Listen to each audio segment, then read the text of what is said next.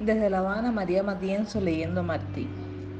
Por tus ojos encendidos y lo mal puesto de un broche pensé que estuviste anoche jugando a juegos prohibidos.